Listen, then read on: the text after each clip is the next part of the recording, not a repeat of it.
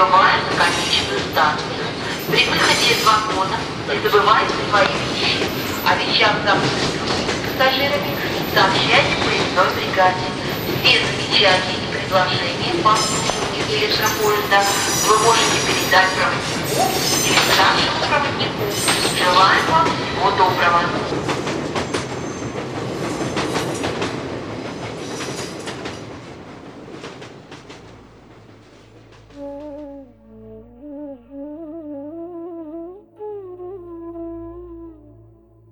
Здравствуйте, уважаемые слушатели! В эфире станция «Конечная», подкаст для смертных. И сегодняшний эпизод я решил посвятить очень объемной теме – это индуизм. Честно говоря, я не хотел записывать эпизоды об индуизме вообще. Ну, во-первых, те люди, которым это интересно, они уже в теме, они знают основы э, этой религии, они знают основные божества, основные постулаты – и мне хотелось рассказать об одном аспекте, который был интересен и сейчас является очень интересным для меня. Но я, когда его готовил, я понял, что если я не э, введу публику в курс дела, не дам ей какой-то контекст, делать эпизод о том, что интересно лично мне, просто бессмысленно. Он будет, э, он повиснет в воздухе, потому что не будет никакой основы. Поэтому мне пришлось довольно долго поднимать материалы во всех медиа, в принципе. То есть э, русский, английский язык, тексты, видео, аудио, ну, все, что мне вот доступно через интернет или в библиотеке, или в, в тех книгах, которые есть у меня в наличии, я перешерстил все. Для того, чтобы сделать вот такую интересную, подробную компиляцию всего того, что есть в индуизме по теме смерти. Естественно, это не всеобъемлющее исследование, конечно же, просто потому что я опираюсь в первую очередь на, э, как сказать, источники второй и третьей руки. Что я имею в виду? Я лично в жизни читал только несколько текстов, которые относятся к э, традиции индуизма. Махабхарата и Рамаяна были мне доступны только в художественном пересказе. Я их читал в юности.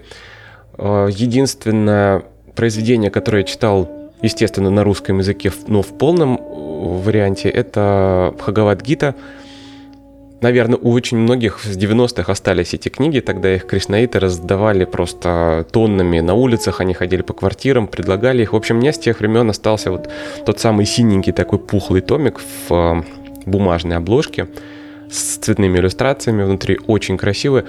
Огромное количество текста с именами непонятными для меня, с культурой, которая для меня тоже была непонятна, а с перечислением каких-то вещей, явлений, абсолютно чуждых нам. То есть для меня это был просто какой-то инопланетный текст. Вот как будто что-то с неба упало с другой планеты. Я открываю это и начинаю, значит, погружаться в вот этот вот мир. Я читал эту книгу чуть позже, чем э, Рамайну и Махабхарату. И, естественно, я мало что понял.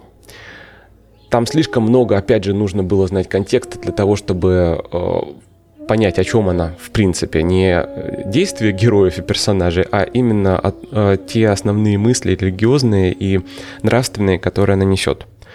Естественно, там они есть э, прямым текстом сказаны, но э, по большей части их приходилось вычленять. И далее тантры я читал также в пересказе, в довольно кратком, потому что тантрические тексты очень многочисленные в э, индуистской и буддийской традиции. И просто для того, чтобы их изучить и почитать, даже если тебе это интересно, это займет очень много времени. Так что этот эпизод я готовил, используя доступный мне справочный энциклопедический материал, кое-что я взял из первоисточников, но так или иначе это все пересказы. Довольно европеизированные, для того, чтобы нам, недалеким людям, можно было это как-то понять, у себя в голове систематизировать. И давайте вот сегодня с чего начнем? Я об этом давно хотел поговорить, но именно сегодня, видимо, настал тот момент, когда об этом сказать нужно. А неизбежность смерти – это одна из основных причин жизнеспособности религии, вообще ее существования. И если вопрос личной эсхатологии, конечности человека не решается, то это религии назвать нельзя. Это просто набор каких-то верований, видимо, не систематизированных, которые не разрешают один из основных духовных запросов человека. Наверное, мало кому нравится думать, что вот э, нынешняя жизнь, короткая, человеческая, это все, что нам дано. И после этого не будет ничего. Именно вокруг этой идеи, скорее всего, и нарастало все то, что мы сейчас э, можем назвать культом жизни за гробом. Религии учат о связи земной жизни и жизни после смерти, и это способствует появлению огромного количества обрядов, каких-то нравственных, этических систем, которые характерны для определенной культуры или для определенной цивилизации. В большинстве религий характер жизни в посмертии определяется жизнью на Земле.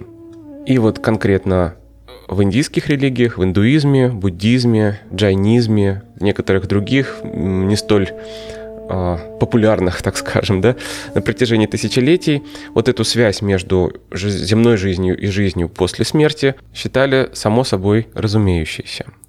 Причем конкретно в индуизме эта идея появилась не сразу, она появилась, как и многие, практически все религиозные концепции индуизма, в ходе развития веры.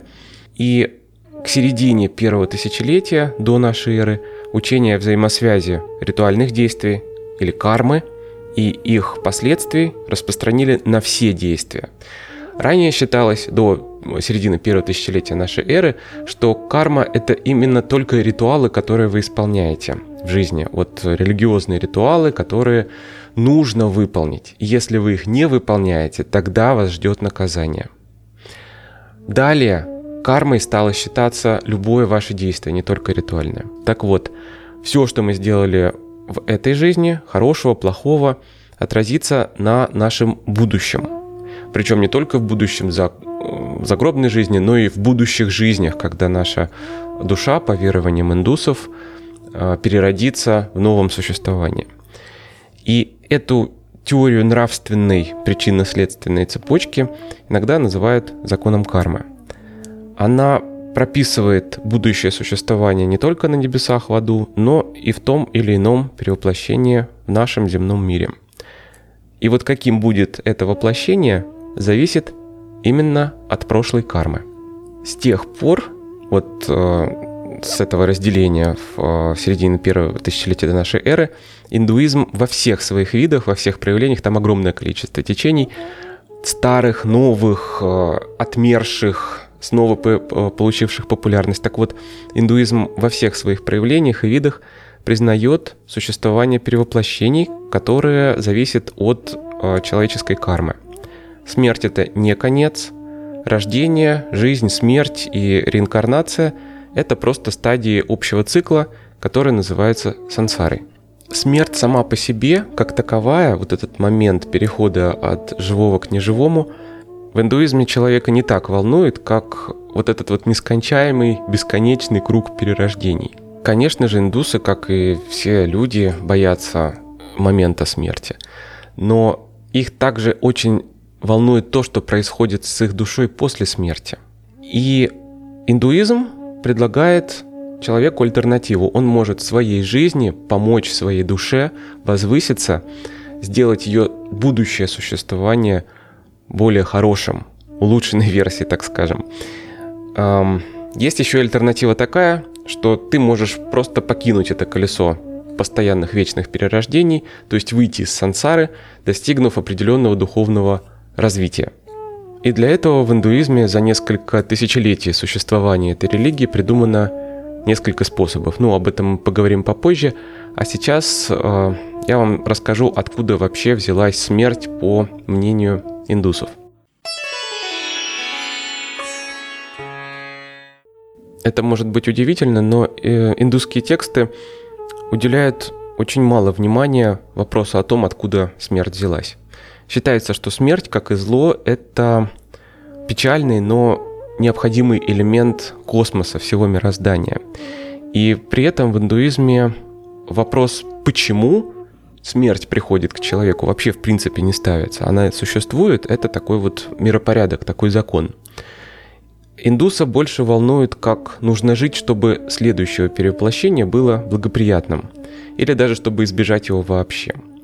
В индуизме Есть определенные мифы, которые рассказывают о появлении в мире смерти, которые часто э, ранее отождествлялось со злом, ну, на, на заре развития религии, так скажем.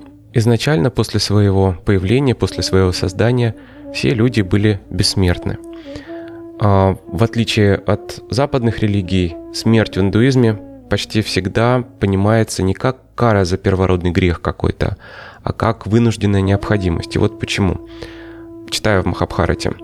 В Золотом веке, когда не было ни страха, ни опасности, вечный и первый бог Брахма действовал как бог смерти. И в это время никто не умирал, но люди продолжали рождаться. Все существа умножились, появились миллионы птиц и коров, и лошадей, и диких зверей, и людей. Переполнило землю это опасное множество, и земля, страдающая под их тяжестью, взмолилась к Брахме. Брахма внял ее мольбе, но не мог придумать, как сократить число живущих. Божественное бессилие привело к тому, что Творец разгневался, и гнев его породил пламя, которое мог, могло погубить все творение. Тогда бог Шива обратился к Творцу с советом не губить все живое, а сделать так, чтобы люди умирали, но род их не прекращался.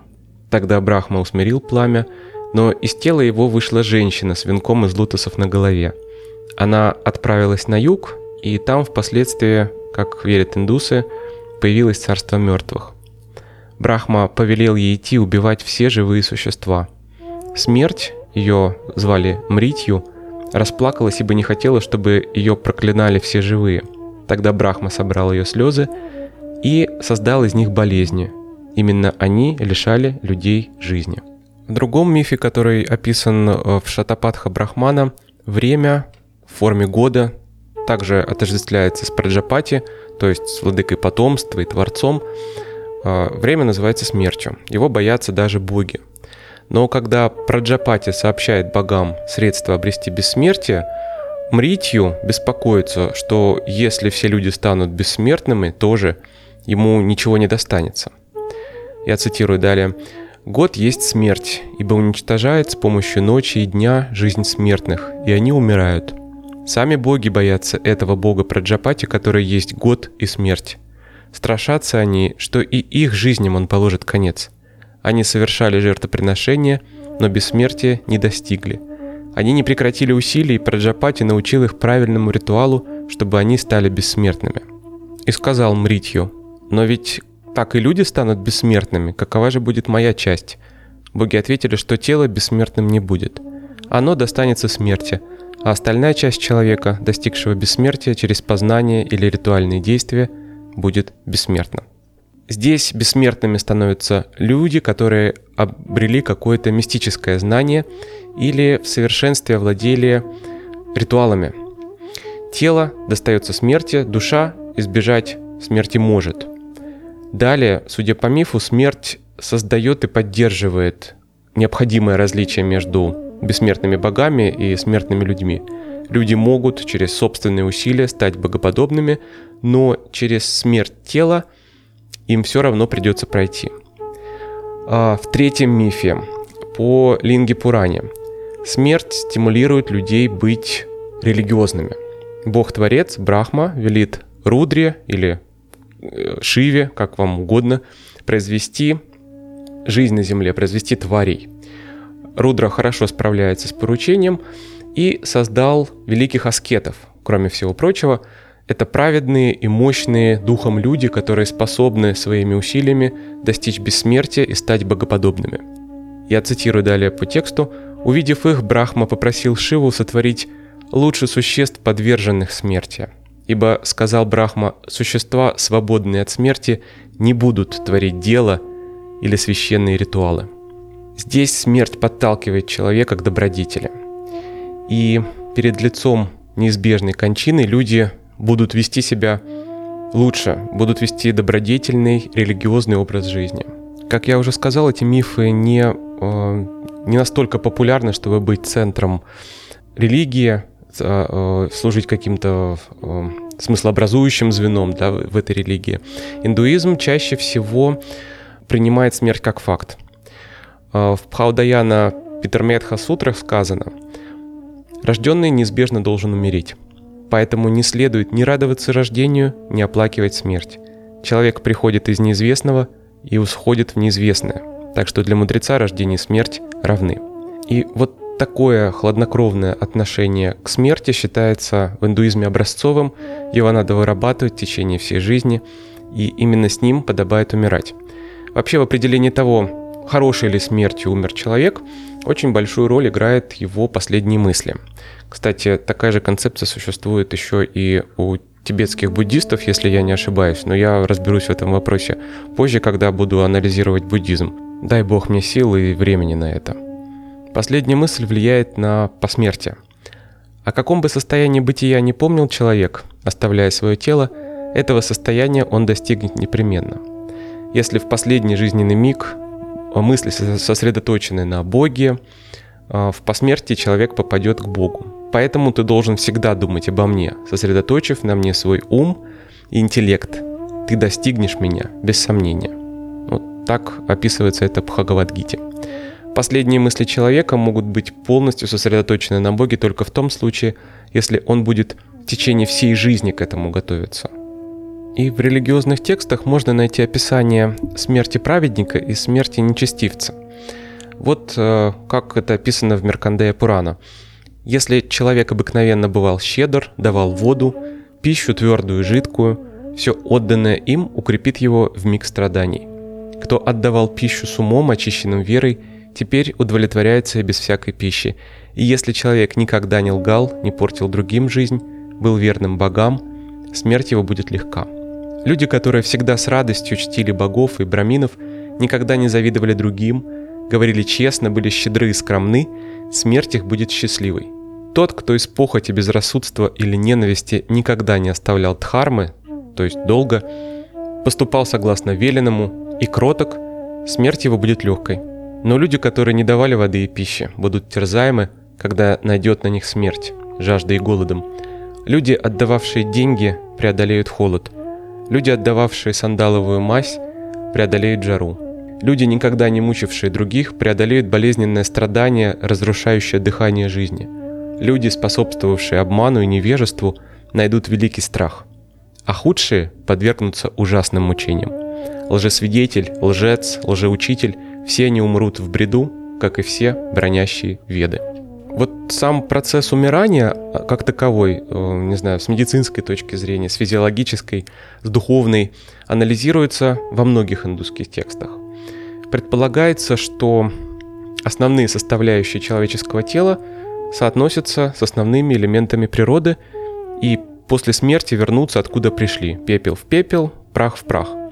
И человеческое тело — это просто такая маленькая-маленькая крошечная копия огромного космоса, который вокруг нас. Здесь, кстати, подключается еще и концепция дживы. Джива — это тонкое тело, то, что мы можем назвать душой, ну, грубое сравнение будет. Она переживает физическую смерть. Джива переживает растворение тела при смерти. Вот э, как это происходит согласно Вишнудхарматара Пурана. Земля, воздух, небо, огонь и вода. Вот семя тела всех, у кого есть тело. Тело, составленное из этих пяти стихий, искусственно бренно и вернется в прах. Джива имеет форму человека размером с палец. Это тонкое тело надевается, чтобы испытать плоды кармы. Его не обращает в прах даже адское пекло – его не уничтожает ни вода, ни оружие, мечи или палки, ни острые шипы, ни раскаленное железо и камень, ни падение с большой высоты. Оно не горит и не ломается.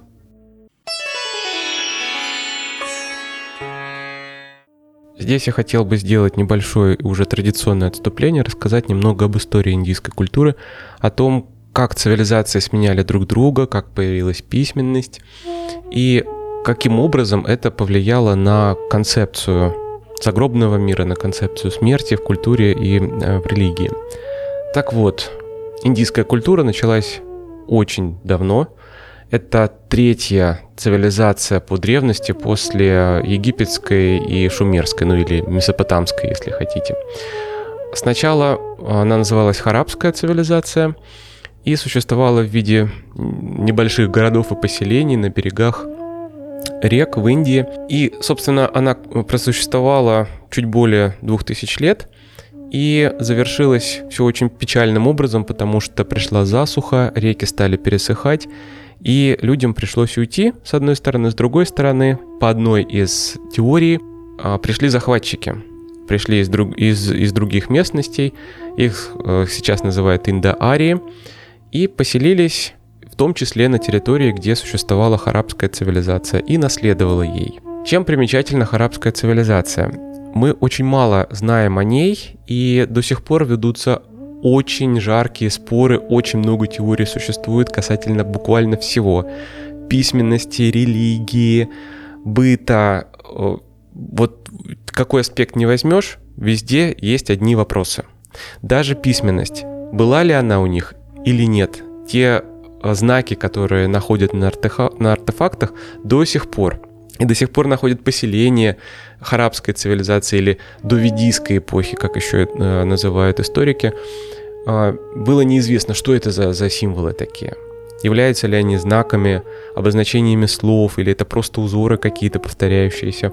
В общем, этот вопрос был решен в пользу письменности только в начале 21 века. То есть более ста с лишним лет люди мучились догадками, что это такое. Как этот язык звучал, мы не знаем. Также мы не знаем, во что верили э, представители арабской цивилизации. Есть, опять же, много теорий, которые основаны в основном на артефактах найденных. Это изображения, печати глиняные, какие-то даже наскальные рисунки, наскальная живопись была распространена среди представителей той цивилизации. А что изображено на них, какие божества? Там вот буквально разброс идет от того, что это был якобы прообраз Будды, заканчивая э, прообразом Шивы. Или вообще какое-то неизвестное нам уже безымянное божество, которое умерло вместе со своей культурой. Неизвестно. А, когда пришли по одной из теорий, опять же, я повторюсь, индоарии, потому что, согласно другой теории, индоарии были коренными жителями и ниоткуда они не приходили на территорию Индии, вот на территорию, населенную представителями арабской цивилизации, а, начи... А, начинается уже ведийская эпоха, эпоха индоариев. Так вот, они пришли в промежутке, ну или возникли, да, вот на территории этой промежутке между вторым тысячелетием и 15 веком до нашей эры. Вот в промежутке этих 500 лет. Чем ознаменовался ознаменовалась смена цивилизации, переход от одной культуры к другой. Ну, кроме всего прочего, кроме э, использования орудий труда различных, Кроме того, что изменилось немного сельское хозяйство из-за того, что были последствия той самой засухи, да, и людям приходилось как-то иначе выстраивать свою, свой быт в связи с этим, культивировать другие продукты или заниматься скотоводством там, да. Кроме всего прочего, мы видим а, кодификацию и унификацию письменности. Наконец-таки она возникла. Причем возникала она не как в Древнем Египте. Возникала она на протяжении нескольких сотен лет. Создавались различные тексты. Тексты переходили из устной традиции в письменную. И в конечном итоге огромный корпус текстов был собран в единое произведение, древнейшее произведение ведийской цивилизации, которое мы сейчас знаем под названием Ригведа. История самого текста не менее интересна, чем э, история, например, египетской книги мертвых, хотя и не столь трагична. Ригведы сохранились до нашего времени практически в неизменном виде, с небольшими редакциями. А, там есть две версии, которые сохранялись сначала в устной традиции, причем это знание передавалось э, от, из поколения в поколение э, в определенных родах, да, и именно они сохраняли это священное знание. И потом, когда появилась письменность, уже наконец-таки и закрепили в письменном виде, и Ригведа стала такой вот религиозной основой. В ней содержится более тысячи гимнов, посвященных различным богам, и именно в Ригведе мы наконец-таки э, видим, так скажем, первую версию э, древнеиндийского пантеона богов. Кроме этого, систематизируется и уже возводится в канон действие жертвоприношения уже в другом произведении, которое называется Яджурведа, и ее создание, вернее собрание в один текст, датируется где-то X веком до нашей эры. Кроме э, описания ритуалов, там еще и содержится описание уже полностью сформировавшейся системы каст или варн. Пять каст, как мы знаем в Индии, это жрецы, воины, крестьяне, ремесленники и купцы и неприкасаемые. Я почему так подробно рассказываю, потому что нам в дальнейшем это историческое деление на ведийские, доведийские периоды очень пригодится, когда мы будем говорить об образах богов, то, как они э, эволюционировали со временем.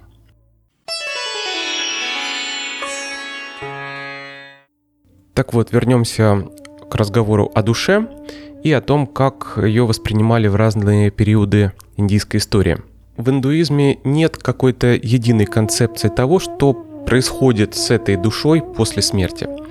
Большинство направлений индуизма, принимая теорию кармы и перерождения, считает, что будущая участь зависит от поступков в этой и в предыдущих жизнях. Кстати, для меня стало сюрпризом, что некоторые направления индуизма эти постулаты не принимают, это ну, просто какая-то экзотика. Так вот, с классической точки зрения, человек заслуживает той жизни, которую получает. Эта идея влияния прошлых поступков на твое будущее, на будущее бытие души, уже возникает на самом раннем этапе развития индуизма. В ведическую эпоху добрые дела или карма, ведущие к приятному посмертному существованию, это ритуальные действия, как я уже говорил. И в ведических текстах говорится, что божественное «я», которое человек обретает в небесном мире, это результат, плод ритуалов, исполняемых в жизни. Считалось, что это божественное «я» рождается из жертвоприношения. Жертва становится в том мире «я» жертвователя. И истинно, жертвователь, который, зная это, исполняет жертвоприношение, начинает существовать там с целым телом. Шатапатха Брахмана – Согласно другому тексту, жертвователь объединяется в другом мире с тем, что он пожертвовал. Какое бы приношение он здесь не принес, в другом мире оно станет его «я». Когда знающий это оставляет этот мир, приношение следует за ним, взывая «иди сюда, вот я, твое я». Шатапатха Брахмана тоже. После смерти происходит суд, отдельно взвешиваются добрые, злые дела, другом мире человека ставят на весы, Какая чаша перевесит, зато и он и последует, будь то доброе или худое. Знающий это становится на весы уже в этом мире, избегая взвешивания в другом, ибо перевешивают его добрые дела, а не худые. Тем, у кого перевешивают добрые дела, то есть ритуалы, обещается бессмертная жизнь в небесном мире. И некоторые тексты сообщают расстояние от небес до земли, согласно одному тексту, это тысяча коров, поставленных одна на другую, согласно другому, в тысячу дней путешествия на лошади. А, вообще в ведической культуре небеса — это мир света, отождествляемый с солнцем. Там всего в изобилии, текут молоко, мед, масло, в общем, рай, рай, рай райский. И опять же, эти представления со временем, с расширением пантеона богов менялись. Далее, как мы увидим, в индуизме существует несколько райских мест которые предназначены для некоторых богов, а также для людей, которые посвящали им свою жизнь, свое поклонение.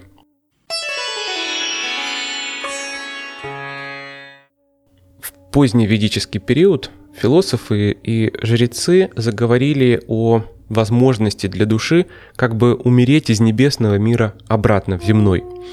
И ход рассуждений, логика их была, видимо, такой. Ритуальные акты дают человеку возможность попасть на небеса. Число таких ритуалов, которые можно исполнить при жизни, ограничено, конечно. Далее, а, заслуга за них тоже ограничена. Больше праны, больше там а, кармы ты не можешь накопить за, за, за, за жизнь, как бы ни старался. И что происходит, когда вот эта вот заслуга души исчерпывается? Может ли человек, до того пребывавший в небесном мире, снова умереть? И если да, то что его после этого ждет? И такая логика привела к разработке теории перевоплощения или реинкарнации, которая впервые появляется в Упанишадах, а затем становится неотъемлемой частью индуизма. Эта теория исходит из того же, из чего исходили ведические жрецы, то есть обусловленность будущего твоими прошлыми действиями. И причинно-следственная связь здесь э, включает не только ритуальные, но и вообще любые действия твои в жизни. Более того, источник кармы, значит, перерождений, становится желание человека, его стремление. И вот этот момент очень важен. Это буквально переломный момент философской и религиозной мысли индусов. Желание, решение и действие – три компонента кармы.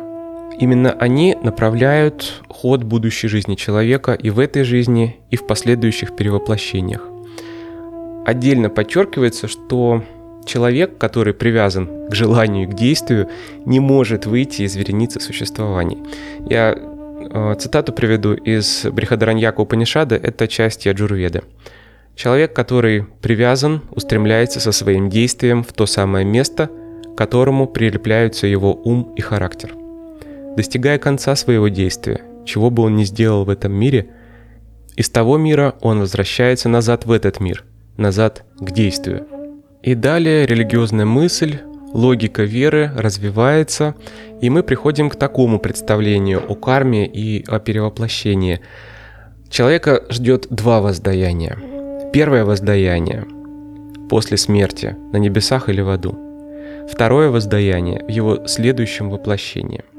Праведники обязательно попадают после смерти на небеса, но впоследствии их карма исчерпывается, и они опять возвращаются в круг перерождения, если они вообще не смогли покинуть колесо сансары. А, в Бхагавадгите по этому поводу сказано. «Знатоки вет, пьющие сому, очищенные от грехов, чтут меня жертвоприношениями, стремясь попасть на небеса. Достигая святого мира Индры, царя богов, они наслаждаются в небесной сфере божественными удовольствиями. Когда они уже долго наслаждались небесным миром и исчерпали свою заслугу, они вновь входят в этот смертный мир. Исполняя обязанности, предписанные в ведах, и имея желание, они обретают лишь приходящее. Небеса и ад, часто описываемые очень красочно в индийских текстах, это не постоянное место пребывания, как у нас, э, как нам может показаться, исходя из нашего европейского опыта. Это промежуточные остановки на пути к следующему воплощению, как бы это странно ни казалось. И колесо перерождения перевоплощения сансари противопоставляется еще одно понятие, которое называется мокша или освобождение – это вечное, неизменное и блаженное состояние, в котором больше нет перерождений, нет ни рая, ни ада, нет ничего. Ну а пока мы находимся в сансаре, нам остается только постоянно воскрешаться и перевоплощаться. И этот процесс э, в индусских текстах описывается по-разному, есть разные метафоры, разные теории на этот счет. Э, самая ранняя теория, наверное, одна из самых ранних, это теория пяти огней – ее можно найти, среди прочего, в Прихадраньяка Упанишада. Кремационный огонь возносит душу на небеса. Затем боги предлагают ее огню, который есть небесный мир, и она становится жертвенной жидкостью, сомой или напитком богов для бессмертия. Сома предлагается дождевому облаку, и из него проливается дождь. Дождь орошает землю и становится пищей. Пища съедается огнем, который есть человек, и превращается в его семя – Семя изливается в женское лоно и появляется плод. В Бхагавадгите используется другая метафора. Там можно найти «Так дух, обветшавшее тело отринув, в другом воплощается, старое скинув». Еще одна очень красивая метафора. Вот чему это подобно. Как гусеница, доползая до края травинки, перетягивается на новую опору, подтягивая затем остальное тело, так и я, оставив это тело бессознательным, устремляется к новому и устраивается в нем. И вот чему это подобно. Как ткачиха, распустив цветную пряжу, плетет новую, более привлекательную вещь, так и я, оставив это тело бессознательным, создает себе новое, более привлекательное, предка, или Гандхарвы, или Бога, или Праджапати, или Брахмана – или еще какого-то существа. Очень красивое сравнение, и еще более мне нравится, что здесь никто не может сказать, кем ты станешь, но ты можешь стать даже богом. Вообще варианты перевоплощений не ограничены, можно стать не только человеком или богом, но еще и животным или даже растением. А, Катха Упанишада. Одни входят в утробу, через которую воплощенное «я» обретает тело – Другие, согласно тому, что сделали и чему научились, входят в неподвижную вещь. Родиться неподвижной вещью – так себе удовольствие, я думаю. Но возвыситься из этого состояния очень непросто, потому что неподвижная вещь должна исчезнуть, умереть, уничтожиться для того, чтобы душа освободилась и снова попала в круг перерождения.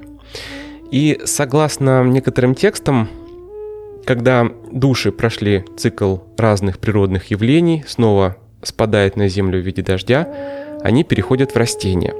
Растение душа должна затем ждать, пока ее съест человек, и она сможет трансформироваться в его семя и далее в человека. Э, в Чандокхе Упанишада мы читаем.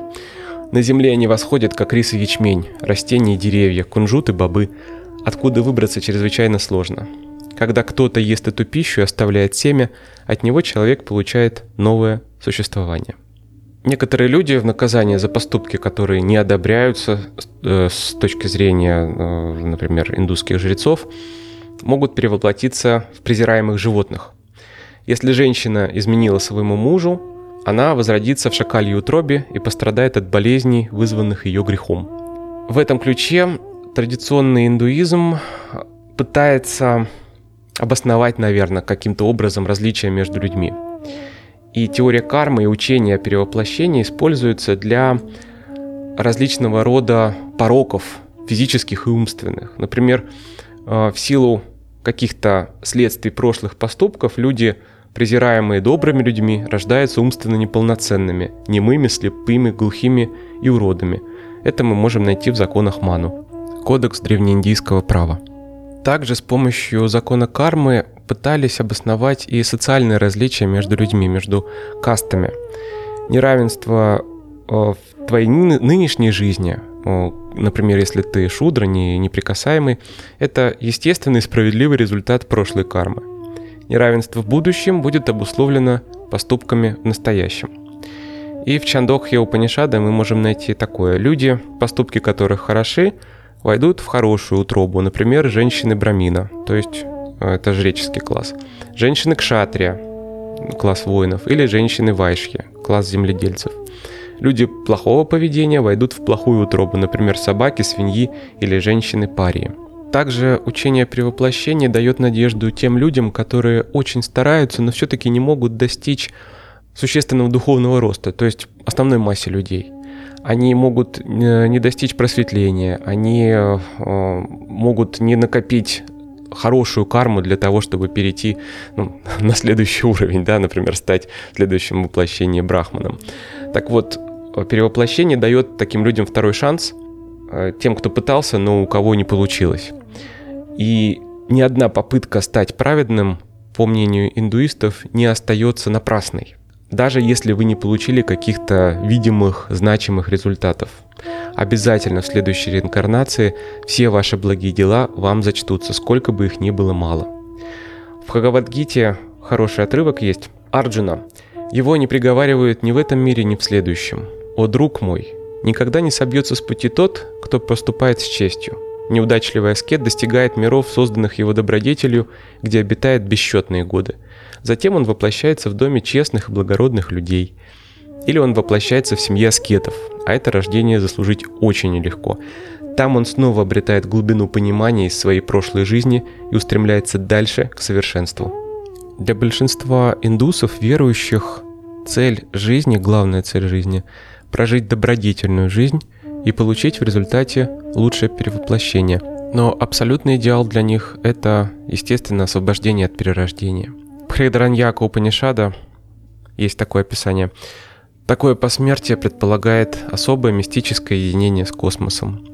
Для человека, который не желает, то есть не накапливает кармы, ведущие к перевоплощениям, за смертью тела следует бессмертие освобожденной души.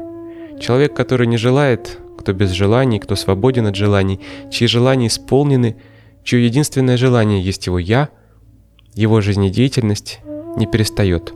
Он есть брахман – и к Брахману уходит. И на этом я, пожалуй, завершу свое введение в индуизм. В следующих эпизодах, которых я не знаю даже сколько будет, ну, видимо, два, прежде чем я смогу рассказать о том, о чем я хотел рассказать с самого начала. Так вот, в следующих эпизодах мы с вами будем говорить и о божествах, и о путешествии души, и о, и о, о ритуалах и обычаях, которые обязательно там, опять же, прошли очень большую историю да, в своем развитии. В общем, обо всем об этом мы обязательно с вами поговорим, обсудим. Я постараюсь, как всегда, рассказать вам интересно и очень-очень много. Мы едем до станции Конечная. Помните, жизнь прекрасна.